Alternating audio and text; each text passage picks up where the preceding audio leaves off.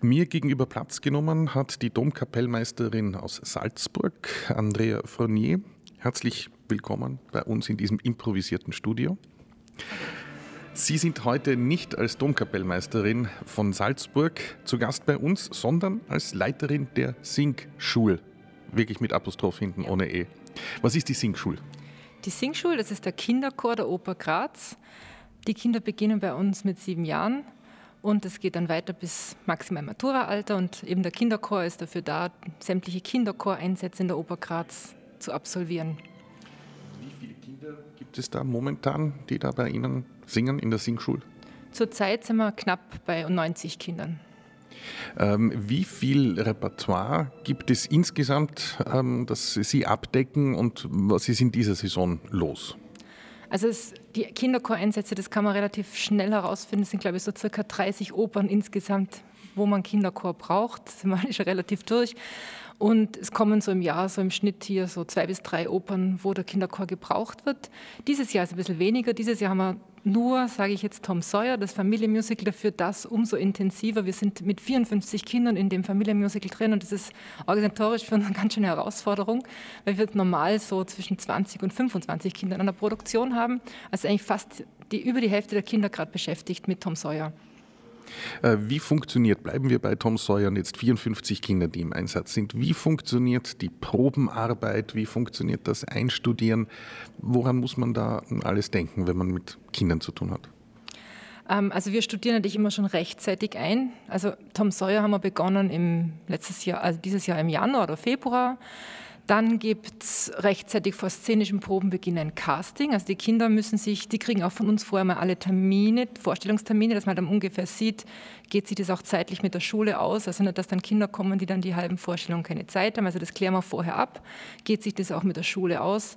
Und die Kinder, die dann Zeit haben, kommen zu uns zum Casting. Und dieses Mal haben wir das Glück gehabt, dass wir wirklich viele Kinder, eigentlich fast alle, die gekommen sind, auch nehmen konnten. Und wenn die Kinder dann ausgewählt wurden, dann wird noch musikalisch etwas verfeinert und dann beginnen irgendwann die szenischen Proben. Ähm, woher kommen diese Kinder? Sind das alles Grazerinnen und Grazer oder nehmen sie da auch aus dem Umland? Ja, es gibt, also 80 Prozent sind wirklich Grazerinnen und Grazer, aber wir haben tatsächlich dieses Jahr so viele Kinder wie noch nie, die teilweise über eine Stunde von Graz wegfahren, wegwohnen und auch wirklich diese Fahrzeit in Kauf nehmen, um bei uns mitzumachen. In dieser Saison, haben Sie gesagt, ist Tom Sawyer im Mittelpunkt mit sehr vielen ähm, Kindern, die im Einsatz sind. Dann gibt es noch ein Adventkonzert, glaube ich.